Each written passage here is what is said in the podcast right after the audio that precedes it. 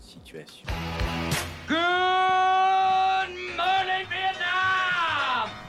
Bonjour à toutes et à tous, il est 10h et vous êtes dans l'émission Pop Politique.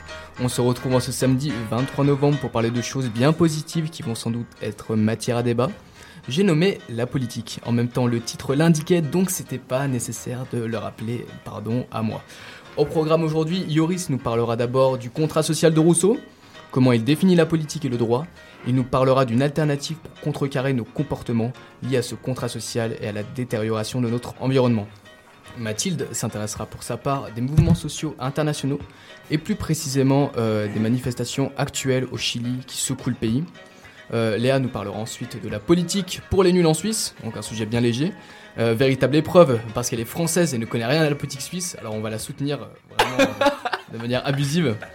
Pour ma part, ça sera la notion de légitimité en politique, un truc bien précis et bien chiant mais auquel je vais tenter de vous initier. Pour finir, Sarah Lena va vous parler du rôle des femmes dans la politique suisse. Sont-elles un simple outil pour gagner des votes ou y a-t-il une véritable envie de transformer la structure des partis vers des fins plus égalitaires? Et enfin, Cléa nous parlera de l'affaire Edward Snowden et de ses répercussions. Un très beau programme en perspective donc. En plus, on a appuyé sur REC, donc tout est parfait pour faire une bonne émission. Mais pour l'instant, on va s'écouter le morceau euh, Rien de spécial en hommage au rappeur Népal qui nous a quitté le 9 novembre dernier. C'est tout de suite dans l'émission Pop Politique.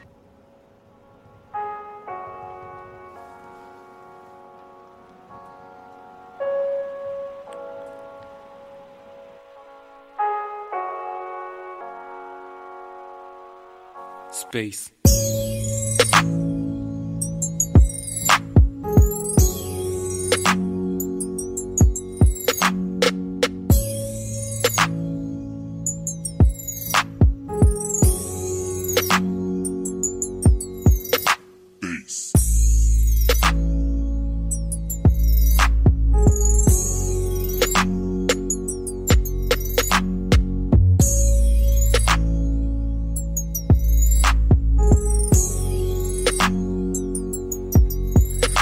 Plein de ces gars. Attitude de Kissman, mais ils ont rien de spécial. Qui ont tape des barres. Tout le monde dans la pièce a capté, on fume mine de rien voir. Je me demande c'est quoi les. Puis je me rappelle que j'ai rien de spécial.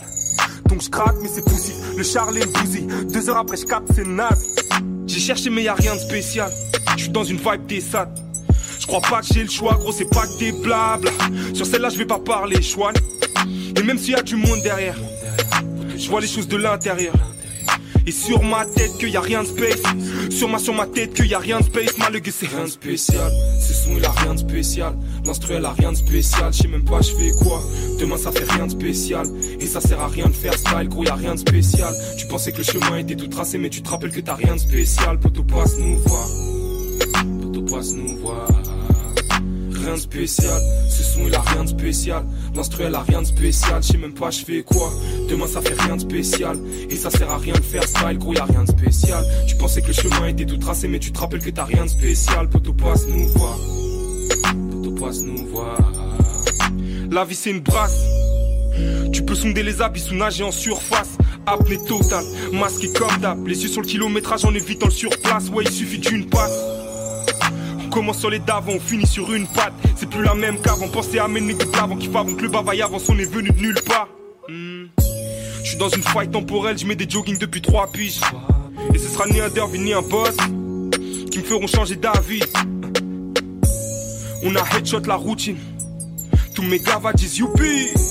Tant qu'il y a le Gucci dans le blue jean. Ha, everything Gucci.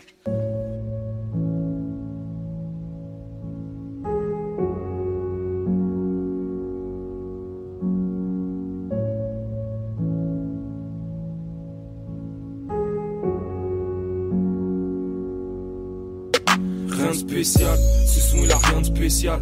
L'instru elle a rien de spécial, je sais même pas je fais quoi. Demain ça fait rien de spécial. Et ça sert à rien de faire style, gros y a rien de spécial. Tu pensais que le chemin était tout tracé, mais tu te rappelles que t'as rien de spécial. Poto passe nous voir.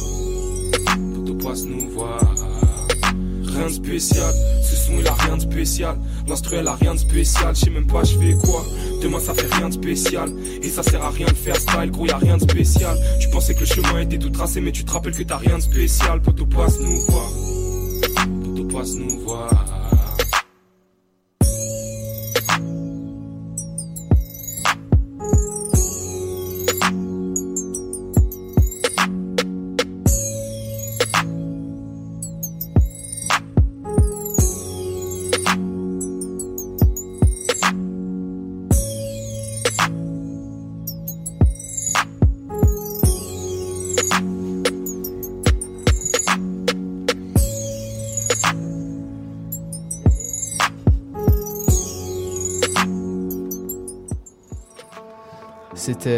De spécial euh, d'un très grand rappeur que j'ai nommé Népal. Euh, alors maintenant, on va commencer tout de suite avec Yoris qui va nous parler du contrat social. Donc sans plus attendre, je te laisse la parole à toi. Merci mon cher Léo. Salut tout le monde. Mes chers petits verts ont reçu des masses et des masses de votes durant les dernières élections et ont fait une percée fracassante sur le devant de la scène politique. On peut donc imaginer que dans les prochaines années, les initiatives constitutionnelles et législatives iront dans le sens de la sauvegarde de l'environnement. À cette occasion, j'aimerais qu'on se penche sur les bases de notre société, celles qui auraient, après plusieurs siècles, condamné notre façon de penser et nous auraient mis dans la merde dans laquelle on est aujourd'hui. Voir ma chronique sur la collapsologie. Je veux bien sûr parler de l'œuvre de ce bon vieux Jean-Jacques Rousseau, Le contrat social. Cette théorie dit que l'être humain et pas seulement l'homme, hein. Et oui, même avec un grand H, c'est dépassé. L'être humain a conclu un pacte tacite avec ses congénères pour sortir de l'état de nature. Ce contrat crée un ordre juridique, le gouvernement, et les individus, les gouvernés, sécurisés, euh, sont sécurisés par la présence du précédent. Et si je vous disais que cette théorie, et toutes celles qui ont suivi et qui s'en sont inspirées, comme celle du Léviathan de Hobbes, sont la raison des maux de ce monde? Et comme je ne peux pas vous laisser sans solution, on regardera si une nouvelle formule du contrat social peut exister, voire même existe déjà. Voici les 7 points du contrat social. Le fondement réside dans l'individu. Ses ressources sont illimitées. Il peut se servir et les mettre sur un marché afin d'être compétitif. Cette compétition sert à son enrichissement et aujourd'hui, dans les textes tels que le traité UE et l'OMC, on en voit les conséquences. Les valeurs cardinales tiennent dans les libertés de commerce et d'industrie. Et boum, voilà l'individualisme. La géographie du contrat social est celle limitée par les frontières que le gouvernement impose. On crée un État avec des frontières et le lien social se tisse dans ces frontières. Les autres, eux, il faut les craindre. Boum, voilà les guerres. La temporalité du contrat social. Le passé, c'est pas compliqué, on s'en fout. Il n'est plus là. Le futur, c'est pas compliqué, on s'en fout. C'est pas notre problème, on sera mort. L'important, c'est le présent. On cherche à maximiser son profit là, maintenant. Et boum Voilà le réchauffement climatique à cause de l'épuisement des ressources. L'objet du contrat social, c'est l'être humain. Il est distingué de son milieu. On crée une fissure entre l'individu et la nature. Il est au-dessus de tout ce qui l'entoure. Et boum Voilà de nouveau l'appauvrissement des milieux et la sixième extinction de masse. Le ratio droit-devoir L'être humain a des droits naturels. Ils lui sont fondamentaux et ils ne peuvent pas lui être enlevés. Ses devoirs sont moindres. Pourquoi devrait-on s'occuper de notre impact? Ça, c'est ce bon vieux égoïsme. La distinction entre gouvernant et gouverné dans le contrat social l'indicte. Il a le savoir et les autres doivent le suivre. Mais on attend d'eux qu'ils aient tout de même la capacité de choisir leurs représentants. On doit savoir qui a le plus de savoir, mais se taire après car on ne sait rien. Boum, voilà la démocratie abusive. Ensuite, et enfin, la connaissance dans le contrat social. C'est le monopole des experts, les érudits. Les autres ne sont que des mains qui ne peuvent que frénétiquement faire la même chose toute la journée. On crée ainsi une infantilisation de la population. Je sais, c'est pas ouf. Mais maintenant, imaginez une alternative. Imaginez si le fondement ce n'était pas l'individu mais les individus, créant une notion d'interdépendance consciente. Après une déclaration d'indépendance, nous aurions besoin d'une déclaration d'interdépendance. Un peu comme l'a formulé le pape François dans l'encyclique Laudato Si en 2015. Imaginez si la géographie n'était plus diminuée à de banales frontières imaginaires. Laissons les barrières physiques, la planète, hors de laquelle il est en général difficile d'aller. Oui, oui, je parle de l'espace. On est dans un monde fini, on est tous en interdépendance. Et l'article 18 de l'initiative du Pacte mondial pour l'environnement parle de coopérer de bonne foi et dans un esprit de solidarité et de partenariat mondial. La temporalité serait celle du passé, présent et futur? On apprend euh, en faisant attention à la sagesse du passé. On l'applique au présent pour créer un futur. Notre bien-être au présent est sauvegardé et l'égalité des chances intergénérationnelles peut exister. C'est ce qui tient dans les articles 1, 3 et 4 du projet de pacte mondial. Également, en faisant attention au futur, on pourra faire attention à consommer sans détruire. On ne peut pas tout prendre, tout ne nous appartient pas. L'idée d'une croissance infinie dans un monde de limites définies est une hérésie. À cet effet, l'article 19 du pacte international relatif à l'environnement parle de protection pérenne de l'environnement. Pour ce qui est de l'objet, je tiens à dire que nous sommes entrés dans l'ère de l'Anthropocène, c'est-à-dire qu'une action de notre espèce, l'être humain, a des conséquences directes ou indirectes, mais notables, sur le monde qui nous entoure. Il faudrait donc que l'être humain se détache de ce, cocon, de ce cocon qui s'est tissé en haut d'une pyramide imaginaire et qu'il comprenne qu'il fait partie d'un tout. C'est pour cela qu'en 2008 et en 2010, respectivement l'Équateur et la Bolivie ont accordé la personnalité juridique à la Pachamama, la terre-mère, lui accordant des droits dans leur constitution ou de nouvelles lois. L'Inde et la Nouvelle-Zélande suivront pour protéger certains de leurs fleuves en leur accordant la personnalité juridique. Ensuite, le ratio droit-devoir. Il faudrait que l'on commence à comprendre que certes nous sommes les plus nombreux sur cette planète. Ceci ne nous donne pas un droit à la détruire. Au contraire, cela nous amène un devoir de sauvegarde. Sur le projet de charte de l'environnement, sur deux droits aux individus, quatre devoirs leur sont obligés et deux envers les autorités publiques. Ensuite, le rapport gouvernant et gouverné. L'heure est à la prise de pouvoir de ceux qui auront été méprisés durant longtemps. À travers des initiatives comme Ma commune en action, très présente en France, où des citoyens reprennent leur commune avec une démocratie directe, la séparation des deux milieux se fissure pour apporter plus de transparence et un meilleur processus de décision plus en phase avec la réalité des citoyens. En plus, des collectifs d'individus à la place d'une seule personne seraient peut-être plus enclins à refuser des fonds de la part de, hmm, je ne sais pas, les lobbyistes Pour ce qui est de la connaissance, Bruno Latour dit que la connaissance n'est pas l'apanage des experts, mais se forge sur le terrain. En combinant la théorie et la pratique, un mélange entre les fameux cols blancs et les cols bleus, on pourrait arriver à une nouvelle rationalité, plus efficiente, plus consciente. C'est les articles 8 et 9 du pacte mondial en projet qui veulent une société de la connaissance, de la consécration du devoir d'éducation, de recherche et d'innovation.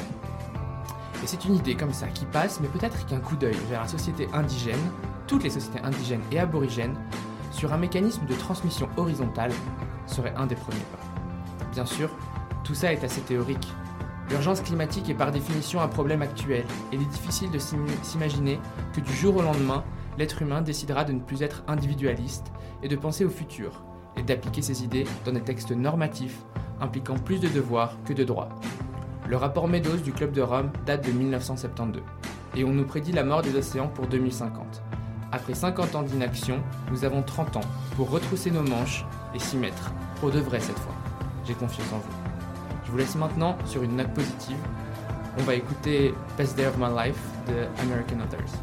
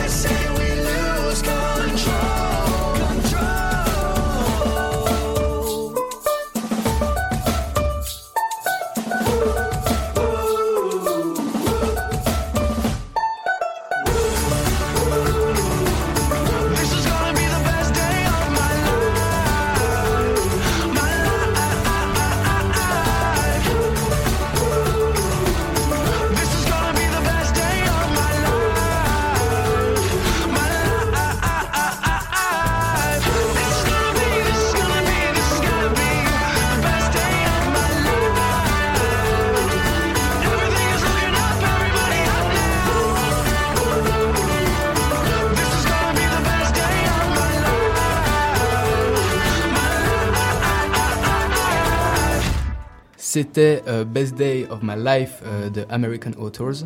Euh, alors Yoris, j'aurais quelques questions à, enfin, je pense en vrai une parce qu'on va pas, on va pas s'éterniser là-dessus. Il y a d'autres chroniques quand même, mais quelques questions à poser euh, sur euh, sur ta chronique, notamment sur sur la collapsologie dont tu avais déjà parlé. Mhm. Et moi, je voulais te poser une question. Donc, on a parlé en off de Pablo Servigne, qui lui, qui lui, comment dire, est assez pas pessimiste mais lucide sur la, sur la, sur la situation actuelle qui est, assez dramatique et qui, euh, qui euh, se rapproche peut-être d'une pensée un peu survivaliste, c'est-à-dire qu'on va peut-être commencer à faire nos réserves parce qu'on sait jamais ce qui peut, ce qui peut se passer si on, a, on arrive à, la décadence de notre société.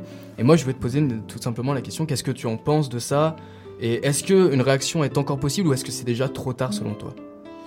Euh, Je pars du principe que le mal est fait. Euh, et puis, euh, moi, je suis de ces personnes qui sortent le matin et puis je suis pas, je suis pas le genre de personne qui va mettre des écouteurs et puis euh, écouter de la musique et, totalement me couper du monde pour le trajet jusqu'à l'Uni. Je suis quelqu'un qui justement va pas en mettre et mm. va écouter les discussions des gens, va regarder ce qu'ils font et puis essayer de déterminer leur comportement en fonction de ça.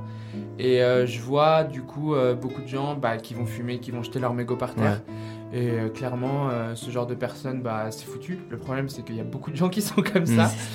Euh, cet été, j'ai fait un petit taf et puis par exemple, il y a des gens qui venaient m'acheter des, je sais pas, des chips et, ils me demandaient un sac en plastique pour les chips, mm. juste pour sortir. Alors du coup, oui, je reste lucide, mais j'ai envie de croire que qu'on peut changer. De toute façon, si on change pas maintenant, on va devoir être obligé de changer euh, quand ça, quand la, société va se foutre en l'air. Euh, c'est voilà, c'est un fait. Après, il faut savoir aussi que Pablo Servigne, il a écrit un, il a écrit plusieurs livres. Il a écrit son premier livre qui s'appelle Comment tout peut s'effondrer, qui parle du coup de mm. la fin de notre société, de son effondrement. Euh, il, prend plein de faits en fait qui, qui montrent que bah, dans quelques années ce sera foutu. Il a une fourchette à 2020 sur avant 2030 c'est ça qu'il dit. D'accord. Et puis en fait, euh, ça a fait euh, un peu réagir euh, la communauté internationale, en tout cas française, pardon, donc nationale. mais après, du coup, il a écrit un second livre qui s'appelle L'entraide, la seconde loi de la jungle. Hmm. Et du coup, peut-être qu'il est lucide, peut-être qu'il est survivaliste, mais il part aussi du principe que les gens vont quand même s'entraider et, et, il a foi en la nature profonde de l'être humain. Et je pense que je le rejoins sur ce point-là. D'accord, bah écoute, c'est parfait.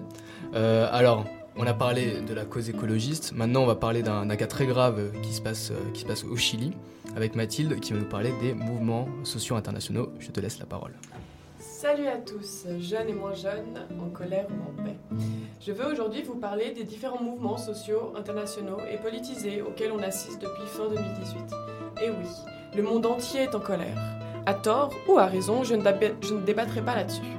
Je veux juste faire une brève présentation d'une colère mondiale et principalement celle du Chili. En effet, vous avez sûrement pu entendre parler, entre autres, du mouvement des Gilets jaunes qui dure maintenant depuis un an. L'anniversaire a été célébré entre fumée de lacrymo, feu, violence et pavés, tout ça dans une ambiance de guérilla. N'importe où sur la planète, les manifestants dénoncent les inégalités socio-économiques des différents gouvernements en place.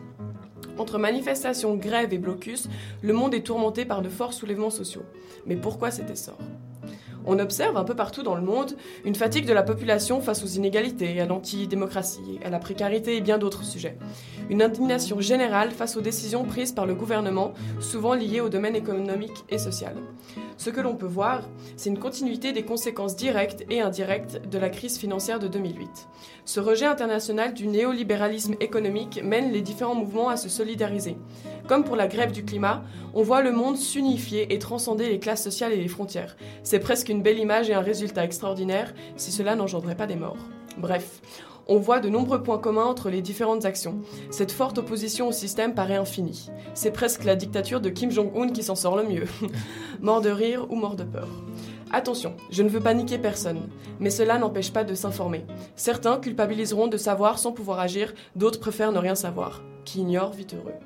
Je ne suis point là pour donner de leçons, je n'ai pas cette prétention. J'avais envie, de, partager avec vous mon sentiment face à tout ça et parler un peu plus précisément du Chili. On voit commencer le mouvement suite à la hausse du prix du ticket de métro. Le mécontentement est immédiat, surtout chez les étudiants qui s'organisent autour de différentes actions et principalement la fraude des entrées du métro. Le gouvernement annonce la fermeture partielle de différents accès. Différents contrôles sont organisés par la force, mais cela n'arrête pas les manifestations. Le mouvement ne s'essouffle pas. Depuis le 19 octobre, le pays est en état d'urgence. Ah, les grands mots. Mais n'empêche qu'on n'a pas encore vu le président. L'armée se déploie et réprime violemment. Euh, juste petit rappel, l'armée, c'est les petits bonhommes qui sont censés protéger les autres petits bonhommes. Eh ben, ils tapent, ils tapent très fort. Les revendications s'élargissent aux dénonciations de la criminalité, de la corruption, des problèmes de la santé publique, reconnaissance des indigènes, de l'éducation, et j'en passe. Mais, encore mieux, le peuple souhaite la démission du président. Ah, la belle affaire. Cela aiderait peut-être M. Piñera à sortir de son trou à rats. Notez l'expression. À la suite de nombreuses violences, des ministres sont remplacés afin de calmer le mouvement. Rien n'y fait, le peuple veut et vaut mieux. Des manifestations pacifiques se déroulent, mais finissent toujours avec des affrontements police-population d'une extrême violence telle que l'Institution nationale des droits de l'homme dénonce plus de 145 cas de torture et traitements inhumains de la part des forces de l'ordre. Ça fait quand même beaucoup, 145 cas. Beaucoup trop pour 19 jours. C'est le 4 novembre, le jour du séisme qui secoua les manifestants, sans jeu de mots, que le président Piñera s'exprime. Il est enfin sorti de son terrier, le rat. Il est exclu pour lui de démissionner. Ah oui, hors de question. Mais il se dit tout de même ouvert aux négociations. Ah, Mieux, après un mois de contestation, 23 morts, plus de 5000 arrestations, le président est ouvert à la discussion mieux, vaut tard que jamais. Poussé par les mouvements opposés, il se dit même ouvert à une éventuelle modification de la Constitution, revendication principale du peuple. Pour rappel, cette Constitution est héritée de Pinochet. Vous savez, Augusto Pinochet, le dictateur qui a dirigé le pays pendant plus de 15 ans. Hmm. Genre euh, le dictateur violant les droits de l'homme avec des milliers de morts, de disparus, de torturés, d'arrestations, enfin. C'est en effet assez perspicace de réviser cette Constitution. On voit bien la dictature camouflée par la démocratie. C'est le 15 novembre qu'a été acceptée la votation d'un référendum pour avril 2020. C'est historique. Cet, acteur, cet accord est une belle réponse à la violence qui dure depuis maintenant mi-octobre. Mi, même si c'est même si oh je suis désolée c'est la fatigue c'est 9h du matin euh, même si ce n'est qu'un premier pas petit pas pour l'homme mais un grand pas pour l'humanité en tout cas, c'est un pas historique qui prouve que la population est capable de faire bouger les barrières de la politique. Même si cela permet à Piñera de garder sa place de dictateur, euh, non, de président bien sûr, le peuple va pouvoir s'exprimer. D'ailleurs, une amie vivant là-bas m'a expliqué que la population n'a tellement pas l'habitude d'être concertée pour des décisions qu'ils ne savent même pas qu'est-ce qu'une constitution. Elle m'explique que les livrets de la constitution sont vendus dans la rue, que les gens ne se renseignent sur la politique pour pouvoir voter. Il faut s'informer pour reconstruire. C'est un premier pas fondamental pour commencer à construire un nouveau pacte social, une assemblée constituante, un rôle prépondérant pour la population et tellement plus encore. La suite au prochain épisode. Vous aurez pu le comprendre, le Chéline n'est pas un cas à part. On observe partout dans le monde une volonté du peuple de se réapproprier le droit. Depuis 2018, c'est la Slovaquie, l'Arménie, la Belgique, la France, le Soudan, Haïti, l'Algérie, Hong Kong, la République tchèque, le Kazakhstan, la Russie à Moscou, le Mexique, l'Égypte au Caire, l'Irak, l'Équateur, la Guinée, le Chili, le Honduras, la Catalogne, le Liban, la Bolivie, l'Éthiopie, l'Inde, l'Arabie Saoudite, le Koweït et actuellement l'Iran qui se soulèvent. Non, non, ce n'est ni un cours de géographie ni un exercice de prononciation. Ce sont bien les pays souffrant d'une crise sociale, de manifestation depuis 2018. Oui, oui, 2018, vous avez bien entendu. Comment se positionner Comment évoluer dans ce monde Je ne veux pas vous faire subir de crise existentielle, mais en tant que jeune Suisse, vivant dans un pays qui, même si potentiellement fragile, se porte plutôt bien, je me demande comment vivre avec tout ça. Pas besoin d'aller jusqu'au Chili ou en Irak pour être confronté à de terribles violences. Passer la frontière et observer la crise sociale en France. Les cheminots, les étudiants, les médecins, les pompiers, les avocats, elles concernent chacun et s'expriment dans une violence inouïe, sans connaître l'issue.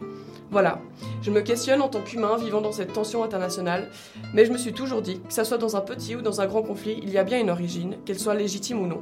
Que l'on soit d'accord ou non avec ces violences ou ces revendications, l'humain, qu'il soit chilien, irakien, libanais, français ou algérien, qu'importe, l'humain a mal.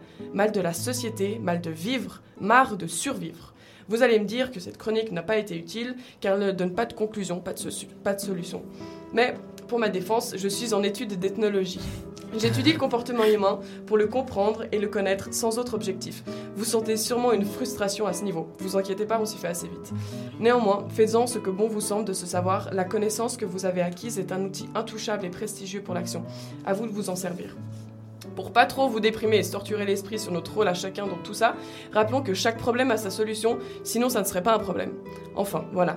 Que l'on soit libéral, communiste, gaucho, écolo ou juste un poteau, on est tous humains, donc ça nous concerne tous. Et oui, on est tous dans le même bateau, qu'il coule ou qu'il navigue. Et Hegel disait L'esprit n'acquiert sa vérité qu'en se trouvant lui-même dans la déchirure, déchirure absolue, en espérant que toutes ces souffrances mèneront à un avenir plus heureux. Sur ce, je vous envoie plein de belles ondes positives, plein de force pour la vie et en musique avec Nosso Carimbo et do Mundo de Goots, chantant, dansant, donnant du baume au cœur.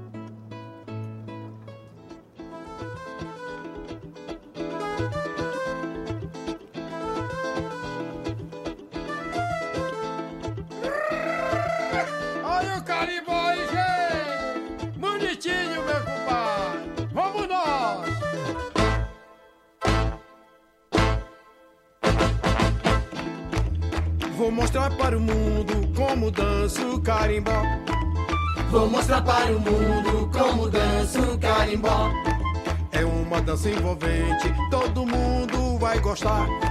É uma dança envolvente, no Brasil é do Pará.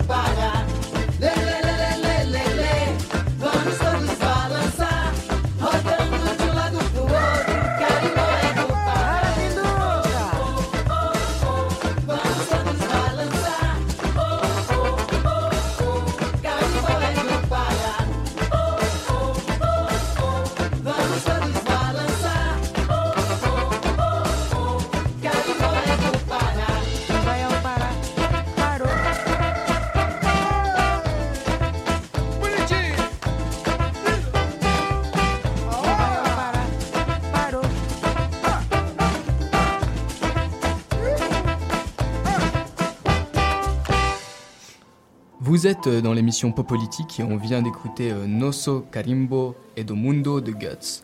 Euh, alors merci Mathilde pour cette chronique. J'avais une question pour toi. Je voulais savoir ce que tu pensais un peu, en tout cas, de ce mouvement. C'est vrai qu'il y a, le peuple recherche, du pouvoir, c'est sûr. Mais ce qui est assez incroyable, je trouve, et tu me diras ton avis, c'est que c'est très très marqué en Amérique du Sud depuis, depuis, depuis pas mal de temps maintenant, que ce soit au Venezuela, que ce soit en Bolivie, que ce soit aussi, euh, que ce soit aussi au Pérou. Euh, Qu'est-ce que tu penses de ce, de, ce mouvement de réappropriation Et est-ce qu'il- est que, selon toi, il peut mener vers quelque chose de bien, de positif? Ben, je pense que petit à petit, la population, elle se rend compte qu'ils sont, ils vivent pas dans une vraie démocratie et que le président en place, qui a choisi d'être en place et qui choisit Mm. de rester en place, ben, euh, il impose quand même beaucoup de choses et il- le peuple n'est pas du tout concerté. Et je pense que il y a peut-être là un point positif à la mondialisation, c'est que on, ben, les populations entre elles euh, voient d'autres exemples et puis euh, voient par exemple, je sais pas comment ça se passe en Suisse, en, en Suède, en Norvège, et puis Mm. se disent ok, il y a un problème. Et en tout cas, enfin là, j'ai parlé avec une amie ben, qui vit justement là-bas et je lui ai un peu demandé comment ça se passait en tant qu'habitante sur place. Puis euh, ben, les Chiliens, ils ont grand espoir de pouvoir euh, revoir cette, euh, cette constitution et puis ben, de pouvoir créer soit une assemblée constituante ou soit au moins avoir une assemblée mixte où ils peuvent au moins donner leur avis par des représentants. Après, eux, ce qu'ils souhaitaient le plus, c'était la démis- démission de Pinera.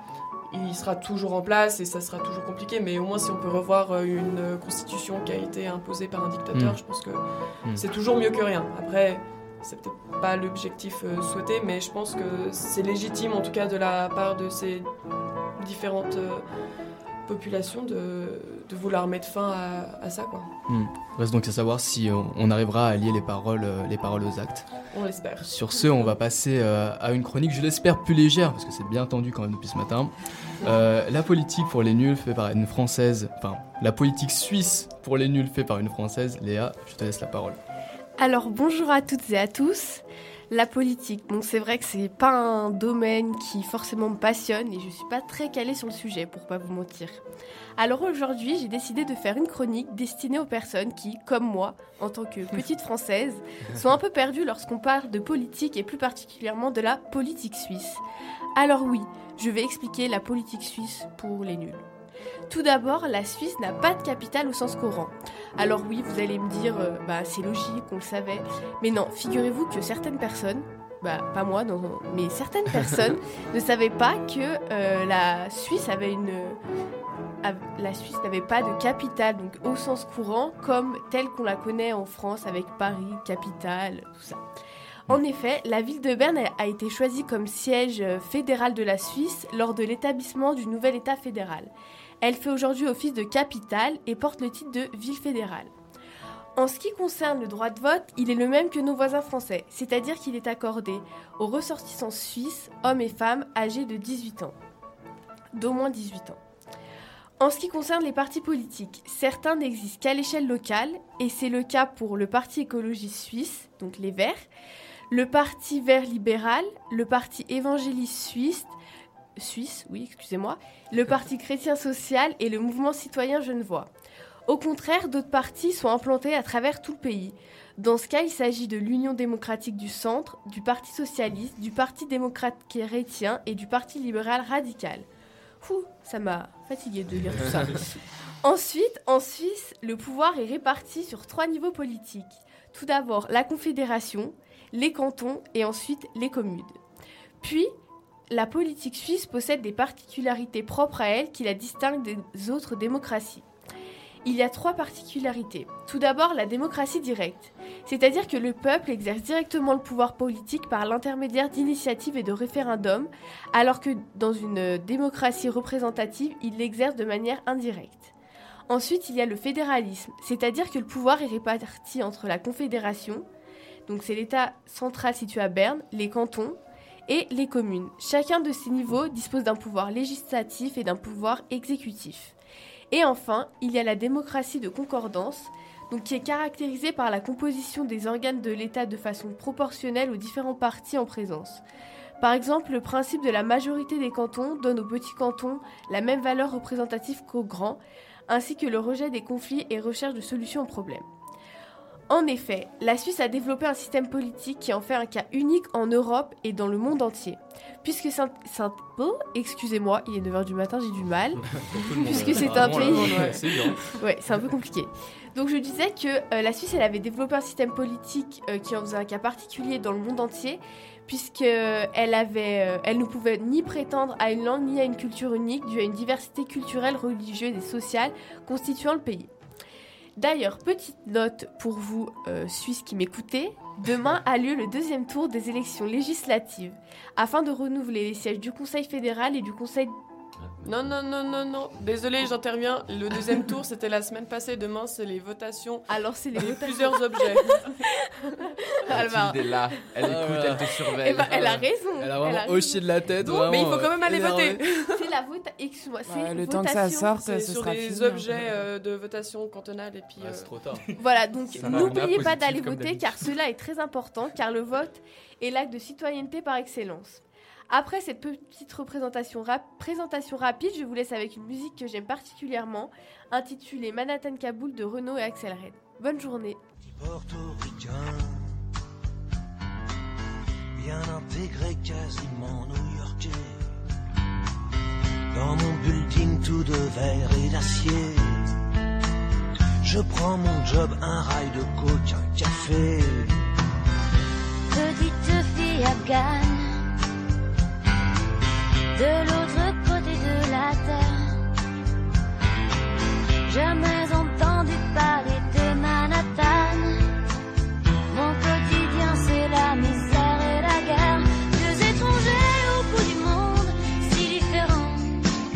Deux inconnus, deux anonymes, mais pourtant pulvérisés sur l'autel de la violence éternelle. À 747, c'est explosé dans mes fenêtres. Mon ciel si bleu est devenu orage. Lorsque les bombes ont rasé mon village, deux étrangers au bout du monde, si différents. Deux inconnus, deux anonymes, mais pourtant pulvérisés sur l'autel la violence éternelle. Solo gagne mon rêve américain. Moi, plus jamais esclave des chiens. Il t'imposerait l'islam des tyrans. Ceux-là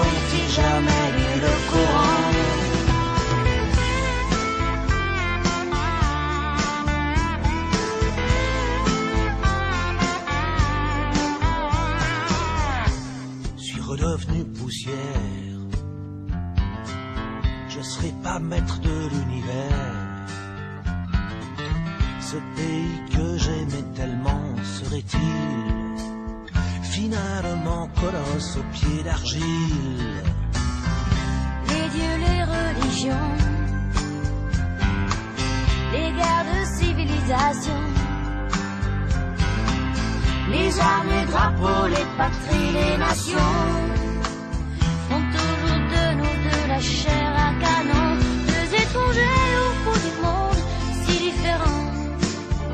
inconnus, deux anonymes, mais pourtant pulvérisés sur l'autel de la violence éternelle. Deux étrangers au bout du monde, si différents.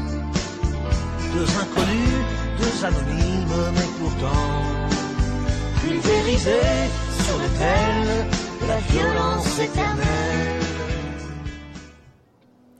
C'était Manhattan Kaboul de Renault et Axel Red. Vous vous demandez sûrement pourquoi c'est ma douce voix qui remplace celle de Léo. C'est parce qu'on coupe l'émission en deux et que c'est moi qui vais vous présenter la fin de cette émission. Alors, Léa, euh, tu as une double nationalité, donc tu es française et suisse, si j'ai bien compris. Exactement, c'est ça. Et ma petite question pour toi ce matin, c'était de savoir, en fait, vu que tu connais bien maintenant les deux systèmes politiques en place, lequel tu penses le plus légitime, euh, lequel est mieux pour, selon toi? Alors moi, personnellement, vivant en France, euh, je trouve que le système euh, politique suisse est beaucoup mieux que le français. Alors déjà, vous pouvez vous en rendre compte qu'en France, c'est le gros bordel actuellement. c'est le gros bordel. Et euh, bah, surtout pour une raison, c'est que le peuple est beaucoup plus impliqué en Suisse qu'en France. Et il a, Ouais, on a plus de par, ouais, c'est ça, par l'intermédiaire de référendums, etc. Donc sans hésiter, la Suisse. Ok. Voilà. Ok. Je comprends. J'ai aussi la double nationalité, voire triple avec l'Italie. Donc, euh, comment vous dire que le système politique en Italie, on n'en parle pas On en aujourd'hui. parle, ouais, c'est Euh, ça. on va passer à Léo maintenant, euh, qui va nous parler de la légitimité en politique. Léo, c'est à toi. Hmm, Alors ça tombe bien Léa que tu parles de la France parce que euh, moi j'ai concentré euh, toute ma chronique sur la France. Donc ça va être peps. Euh, donc aujourd'hui je relève le défi de vous intéresser avec un truc bien chiant et bien complexe. J'ai nommé la légitimité politique. Euh, donc je sais déjà ce que tu te dis, cher auditeur. Bon, est-ce que je vais écouter ce que ce blaireau a à me dire ou est-ce que je vais me tirer une balle? Alors déjà, minute papillon, te suscite pas tout de suite et écoute un peu ce que j'ai à te raconter. D'abord, on va définir ce qu'est la légitimité. La légitimité est la capacité d'une personne ou d'un groupe à faire admettre sa domination, son autorité, sur les membres d'une communauté ou d'une société. Bon, t'as rien compris, je vais t'expliquer avec un exemple plus simple. En gros, l'exemple parfait de la légitimité, c'est le mec qui à l'école primaire lâche une blague en classe et qui fait rire tout le monde. En revanche, le contre-exemple de la légitimité, c'est quand toi tu lâches une vanne mais que personne rigole et qu'en plus on te balance des boulettes en papier dessus, tout ça après t'avoir insulté à de multiples reprises. Ça c'est la contre-légitimité. C'est toujours extrêmement plaisant. Dans ce cas, toi, tu es illégitime. Par contre, chose intéressante, si celui qui lâche toujours des vannes, euh, au bout d'un moment il fait rire tout le monde, etc., mais ah, il arrive à un moment où il fait plus rire personne, on pourra dire qu'il est délégitimé. Et c'est la même chose en politique à quelques exceptions près. Je m'excuse d'emblée, mais à part l'histoire de mon cher pays qui est la France, euh, je suis pas très calé sur l'histoire d'un autre pays, en l'occurrence la Suisse. Alors je vais être obligé de prendre mes exemples en France. Vraiment désolé pour tous mes petits potes suisses. Avant toute chose, il faut savoir que la légitimité est souvent liée à une première notion, euh, j'ai nommé la légalité. Et ça fait encore un terme relou à définir, yes, pour faire simple, la légalité c'est tout ce qui est défini par le droit et par la Constitution. C'est toutes les petites phrases ambiguës qu'elle comporte et qui selon le contexte peuvent avoir une, une multitude d'interprétations. Pour ce premier exemple, on va dans la France du 19e siècle et plus spécifiquement dans la période de la restauration de la monarchie 1815-1830. Alors en gros, au pouvoir, il y a un petit roi qui s'appelle Charles X et qui est un peu réac sur les bords et qui a un poil tendance à nier les libertés acquises lors de la Révolution française en 1789. Il souhaiterait carrément euh, le retour de la monarchie. Et, à la Chambre des députés, il n'a pas que des potes, malheureusement, qui contestent de plus en plus son pouvoir autoritaire. Et c'est là qu'entre en jeu la notion de l'égalité avec la charte de 1814, c'est-à-dire la constitution de notre époque. Alors, Charles X, il est pépère, assis sur son trône dans sa robe de chambre, qui coûte plus cher que la maison d'un paysan, et là il se dit Mais attends, et si j'allais dans la charte voir s'il existe un moyen de se débarrasser de ces parlementaires qui arrêtent pas de m'insulter H24 Et là, euh, il est en train de regarder la charte et il voit article 14. Je vais vous le lire, ça va être chiant. Le roi est le chef suprême de l'État. Il commande les forces de terre et de mer, déclare la guerre, fait les traités de paix, d'alliance et de commerce, nomme à tous les emplois d'administration publique et fait les règlements et ordonnances nécessaires pour l'exécution des lois et la sûreté de l'État. Et c'est cette dernière expression, la sûreté de l'État, qui lui met la puce à l'oreille. Là, notre petit Charlot, on va l'appeler Charlot, se dit Mais en fait, ces députés qui arrêtent pas de m'insulter et, et qui, à force de s'opposer à moi, euh, vont me prendre le pouvoir, ils menacent l'État. Je suis donc en droit, je suis légitime donc, euh, de poser quelques ordonnances pour qu'ils arrêtent de m'embêter. Et devinez quoi? Bah, C'est ce qu'il va faire, ce petit coquin. Ce sont les fameuses 4 ordonnances prises par Charles X en juillet 1830. Ces quatre ordonnances permettent en gros de museler l'opposition, censure de la presse, dissolution de la Chambre des députés, nouvelles élections qui favorisent les riches bourgeois, et blablabla et blablabla. En droit, il peut prendre ces quatre ordonnances, puisqu'il s'appuie sur l'article 14 de la charte. Si on en reste là, son acte est tout à fait légal. Il va néanmoins être renversé, engendrant ainsi la révolution de juillet et les Trois Glorieuses. Ce- cela s'explique par le fait que la personne même du roi n'est plus légitime. Charles X s'est rendu illégitime auprès du peuple, en revenant à des pratiques rappelant trop l'ancien régime. Il a de plus nié l'émergence d'une forme de démocratie avant l'heure. En prenant ces quatre ordonnances dans son petit château pépère à Saint-Cloud, Charles X a agi en despote, niant donc la lecture parlementaire de la charte, qui avait fini par être majoritairement adoptée par la Chambre des députés. Charles X est délégitimé, la monarchie s'écroule, Banks. Ainsi, la légitimité peut apparaître comme distincte de la légalité. Ce qui est légal n'est pas ou n'est plus dans le cas de Charles X nécessairement légitime. Pour compléter notre définition initiale, la légitimité apparaît donc comme n'émanant pas directement d'une constitution. En effet, si la légitimité est une adhésion sinon unanime ou du moins très majoritaire de la part des gouvernés, alors elle peut s'affranchir de la légalité. Exemple, dans les années 1880, sous la Troisième République, la monarchie a été balayée, c'est bon, on n'en parle plus, même si elle a encore de nombreux fans. Il y a un bonhomme qui gueule et crache sur les parlementaires, dont certains sont accusés de corruption. Et ce bonhomme, c'est le général Boulanger. Et c'est dû à la délégitimation des parlementaires et du gouvernement. Alors ici, la légitimité s'affranchit de la légalité et se retrouve dans la personne du général Boulanger, une, légitimité charismatique donc. Le mec sort dans la rue, harangue la foule, comme un certain César autrefois, et invite, c'est un euphémisme, à faire un coup d'État. Et en effet, si Boulanger est porté par la foule suite à sa victoire aux élections législatives et incite à faire un coup d'État, c'est qu'il est légitime auprès de ceux qui ont voté pour lui. Ainsi, le cas Boulanger montre un contre-pouvoir plus légitime que le gouvernement parlementaire lui-même. Deuxième notion qui est donc connexe à celle de la légitimité après la notion de l'égalité, j'ai nommé le peuple, c'est-à-dire nous. Et qui est-ce qui décide si son souverain est légitime? Bah c'est vous et moi, ou du moins en partie. Le vote c'est un gage de légitimité par exemple. C'est pour ça que les politiques aiment bien rappeler qu'ils ont été élus à tel ou tel pourcentage avec des phrases du style 60% de la population m'a fait confiance. Donc pourquoi je vous parle de tout ça? En fait avec des exemples aussi anciens, c'est parce que ces notions de légitimité, de légalité et peuple, comme vous en avez parlé dans vos chroniques, sont et seront toujours d'actualité dans n'importe quel pays.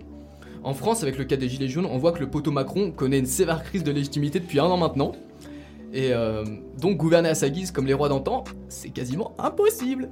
Tout simplement parce que notre pouvoir à nous s'est accru et qu'aucun politique a envie de se prendre une révolution dessus, et donc obligé de calmer le jeu quand cela est nécessaire. Comme c'est le cas au Chili, comme on l'a vu. Qui décide qu'un homme politique est légitime? C'est le peuple, la foule. Comme le gosse dans la salle de classe, ce sont les autres qui déterminent sa légitimité. Et sans cette dernière, impossible de gouverner. En conclusion, un pouvoir qui règne, c'est un pouvoir qui possède une fondation solide, lui permettant, pour finir, d'être légitime. Et je vous laisse avec euh, une chanson pour encore un peu respirer, pour prendre le large, qui s'appelle Au sombrero de la mer de Noir Désir. Merci.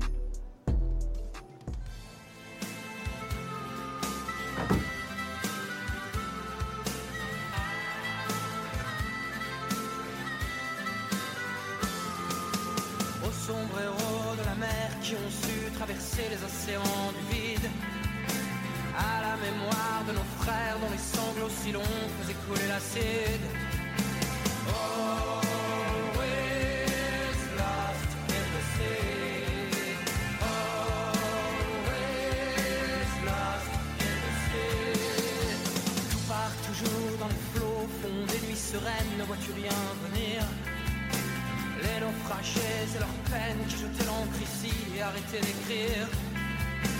Always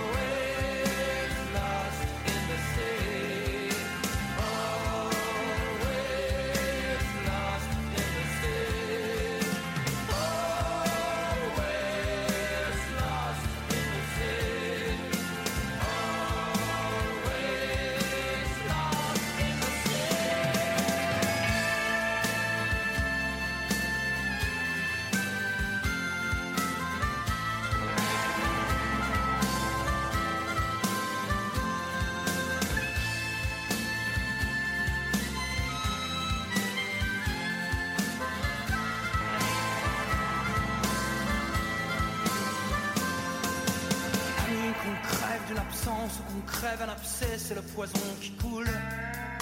Certains nageaient sous les lignes de flottaison intime à l'intérieur des poules. Oh, sombrero de la mer qui ont su traverser les océans du vide. À la mémoire de nos frères dont les sanglots si longs faisaient couler l'acide.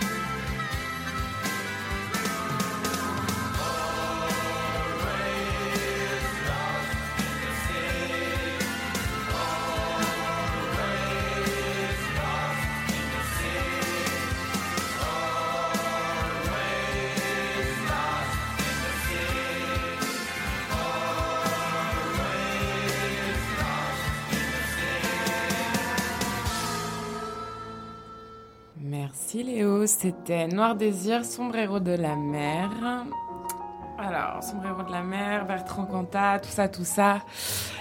Comment vous dire? Évidemment, dès la première émission, je me suis fait griller, je suis féministe, du coup, je ne peux pas séparer l'artiste de la musique. navré. Vraiment Mais navré. écoute, chacun ses choix et c'est pas un problème. Comme Mathilde a proposé de parler de politique euh, pour cette dernière émission tous ensemble, je dois dire que ça m'a touché tout particulièrement. Premièrement parce que je suis en première année de bachelor en sciences politiques et deuxièmement parce que j'y vois une manière d'introduire un sujet qui m'est cher, la place de la femme en politique. Plusieurs questions de tarot dans ce qui concerne les femmes en politique et la place qu'on commence à leur faire en Suisse. Je me demande si cette place se fait uniquement à des fins stratégiques partisanes pour gagner une élection, rassembler plus de votes, ou alors dans le but de réellement transformer la structure des partis vers des fins plus égalitaires. On voit depuis ces dernières années une augmentation des femmes dans les partis politiques, et elles sont parfois même poussées au devant de la scène. On peut citer Célimane Maudru en tant que vice-présidente de l'UDC à Genève, ou encore Caroline Marty en tant que vice-présidente du Parti socialiste à Genève. On l'a vu encore une fois lors des dernières élections fédérales de 2019 qui ont fait beaucoup parler d'elle. Tous les partis se sont féminisés, à l'exception du PDC, qui a vu plus d'hommes que de femmes vers leur entrée dans sa députation fédérale. C'est le succès électoral des Verts qui conduit le plus à féminiser le Conseil national, avec 10 nouvelles femmes sur les 32 nouvelles au Conseil national. Même si la part des candidatures féminines connaît une forte hausse pour les élections fédérales de 2019, le Parlement restera vraisemblablement dominé par les hommes à 60%. La sous-représentation féminine n'est pas uniforme. Il y a deux fois plus de membres masculins que féminins au PBD ou à l'UDC. Le PDC et le PS annoncent environ 40% de femmes. Le PLR ne communique aucun chiffre et seuls les Verts s'approchent de la parité.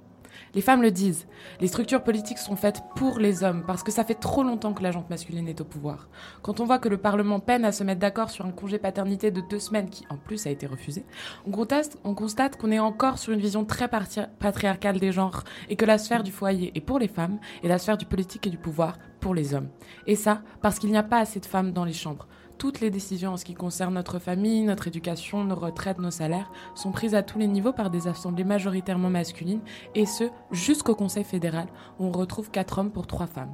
C'est seulement entre 2010 et 2011 qu'on a vu la tendance s'inverser avec 4 femmes pour 3 hommes. Mais la situation est bien vite redevenue à la normale. Évidemment, je mets des gros guillemets. Historiquement, le succès des femmes auprès des électeurs a toujours été inférieur à celui des hommes. L'écart tend toutefois à se réduire, voire à disparaître, parce qu'on remarque une grande urgence et une pression sociétale, notamment due à la grève du 14 juin, où on réclamait la parité. Aujourd'hui, l'inclusion est de l'ordre du politiquement correct. Mais qu'est-ce qu'on peut faire pour atteindre cette parité finalement? Est-ce que les quotas seraient une solution? En 2018, la Commission a refusé par 16 voix contre 9 un texte qui proposait de préciser dans la Constitution que les sexes doivent être équitablement représentés au Conseil fédéral, comme c'est le cas pour les régions et les communautés linguistiques. On retrouve ici un clivage bien connu en politique entre la gauche et la droite, sur une politique de quotas plus dirigiste de la part de la gauche et plus libérale de la part de la droite, qui insiste sur le fait que si on veut plus de femmes en politique, c'est au parti de s'appliquer et à présenter plus de candidatures féminines et à les soutenir efficacement. Une autre solution, c'est évidemment de s'engager en politique, de prendre confiance, d'oser tout simplement. Car plus on aura de femmes, plus on aura d'exemples, et c'est ça qu'il nous manque. Une représentation certes, mais notamment une identification. Et ce, pour moi et pour les générations après moi. La visibilité et la présence des femmes en politique est importante, voire même cruciale, parce qu'elle en va du sort de toute la société. On a réclamé la parité le 14 juin 2019, et on ne s'arrêtera pas avant de l'avoir obtenue. Et quand bien même il y a une augmentation fulgurante des femmes pour les élections fédérales 2019, il y a longtemps eu une abstention des femmes à s'engager en politique. Alors je me suis demandé ce qui se passait dans les couloirs du Parlement. Une députée de longue date s'est confiée au temps en expliquant qu'il y a quelques prédateurs sexuels au Parlement qui voient les femmes comme des proies. Ils ont besoin d'imposer leur virilité, ce sont des pervers dans le sens où ils jouent de la drague, sans que l'on sache si c'est un vrai jeu de séduction ou s'ils abusent de leur autorité. On n'évoque plus évidemment les remarques ambiguës qui mettent mal à l'aise ou la position indécente, euh, la proposition indécente qu'on fait passer pour une blague. La parité, c'est aussi la défense face à l'impunité. C'est presque un soutien sororal dont on a tous besoin. J'ai eu la chance de participer à un panel de discussion sur l'égalité des femmes en politique avec Caroline Marty. Et à ma question sur les bénéfices d'avoir plus de femmes en politique, elle m'a répondu entre autres qu'on se sentait plus soutenu face au harcèlement et qu'on n'hésitait plus à mettre le holà lors d'une situation qui dérape. Si vous ne souhaitez pas vous engager en politique, ce que je comprends tout à fait, je vous demande de voter. Votez pour des femmes, certes, mais pas seulement. Votez pour ce qui vous semble juste. Mais votre présence dans les scrutins est primordiale, car c'est grâce à elle qu'on fait bouger les choses. Je vous laisse avec une chanson de Clara Luciani qui s'intitule Drôle d'époque. C'est une drôle d'époque, une école de lutte, et ça fait du bien. Merci.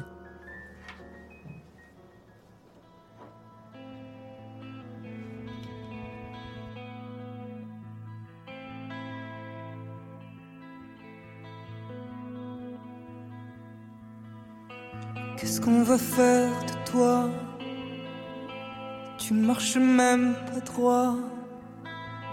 T'as l'allure de ton père, les cheveux en arrière. T'as pas l'air, t'as pas l'air, t'as pas l'air d'une femme. D'une femme. Où sont passés tes seins? Ta cambrure de félin Tantôt mère nourricière, tantôt putain vulgaire Conduis-toi, conduis-toi, conduis-toi comme Comme une femme Comme une femme. Moi, j'ai pas l'étoffe, pas les épaules,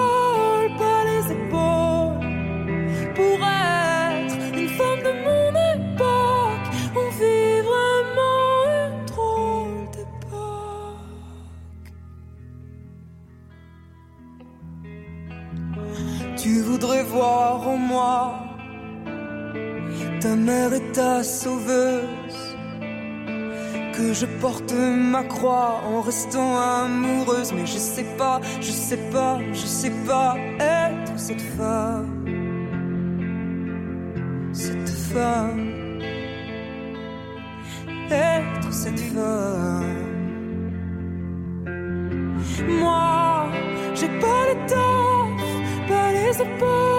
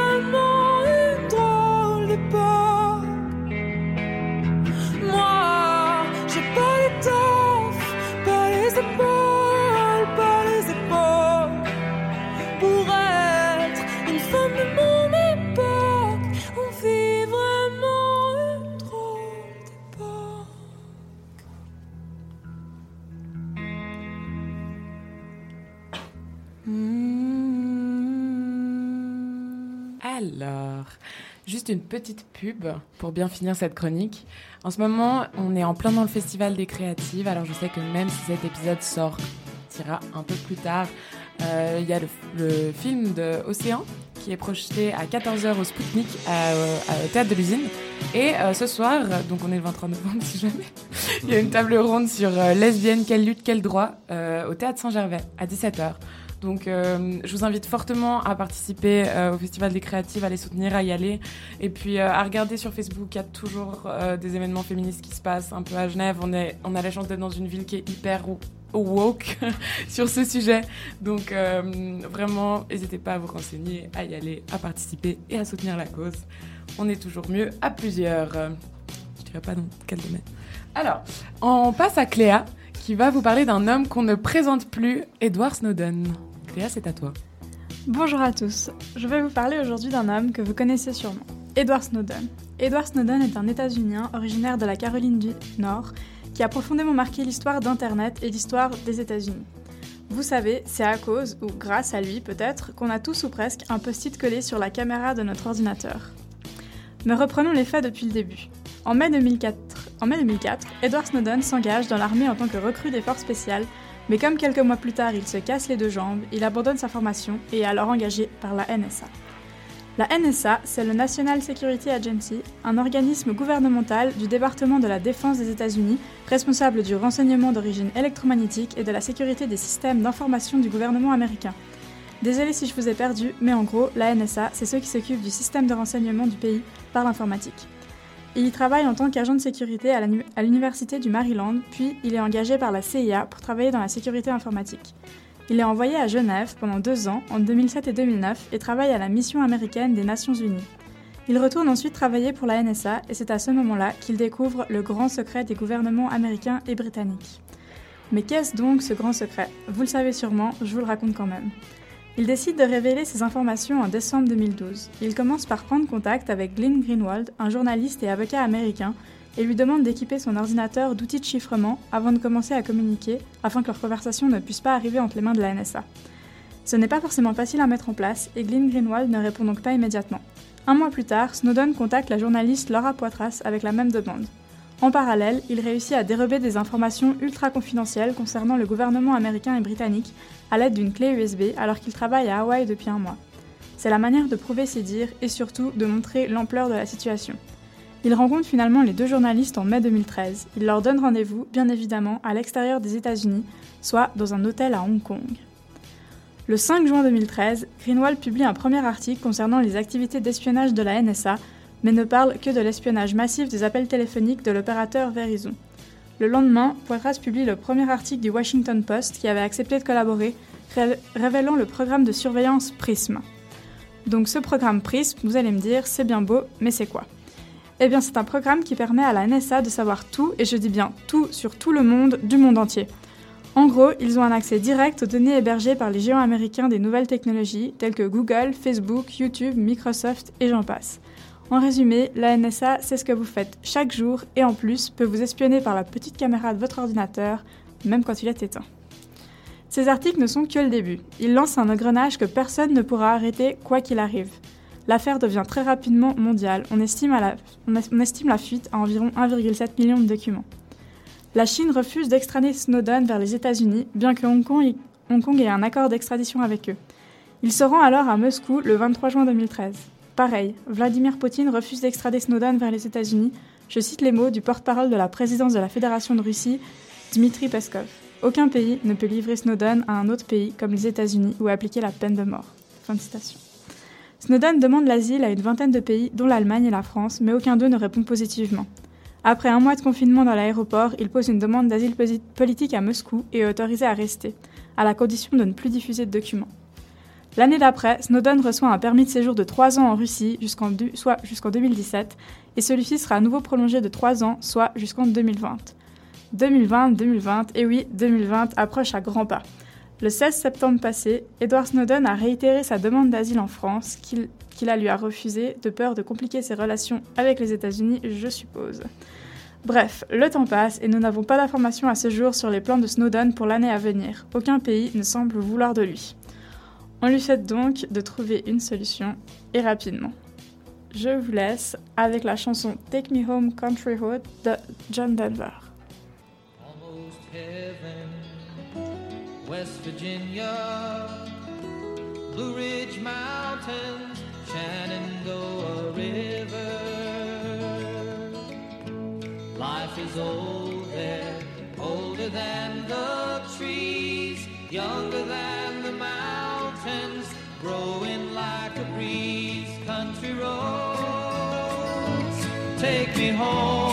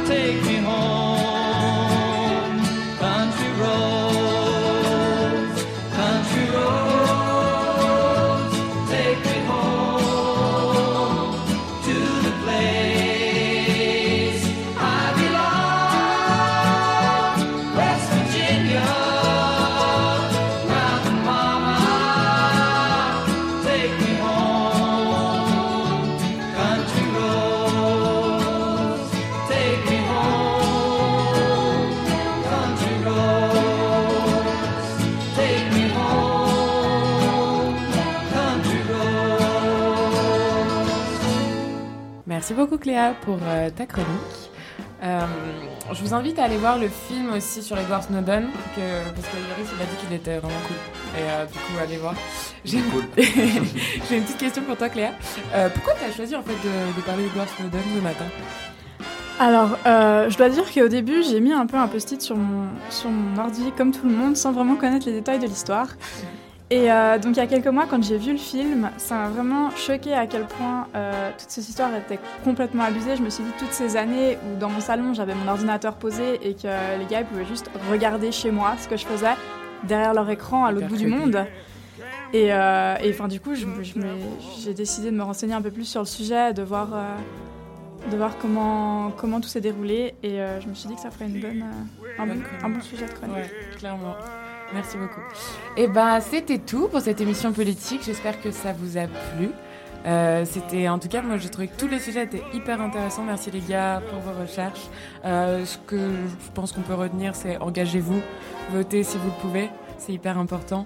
Et puis euh, aussi très redondant désolé. Je suis un peu émue parce que c'est la dernière émission qu'on fait tous ensemble. Donc j'aimerais tous vous remercier encore une fois. Vraiment cœur sur vous euh, merci à ceux qui nous ont écoutés, papa, maman, euh, les copains, les copines. Euh, ouais, c'est un peu ça. Et, et à ceux qui vont nous écouter, évidemment, car diffusez-nous, s'il vous plaît, on est intéressant. Voilà. Donc merci beaucoup et puis à bientôt sur Fréquence Banane. Bisous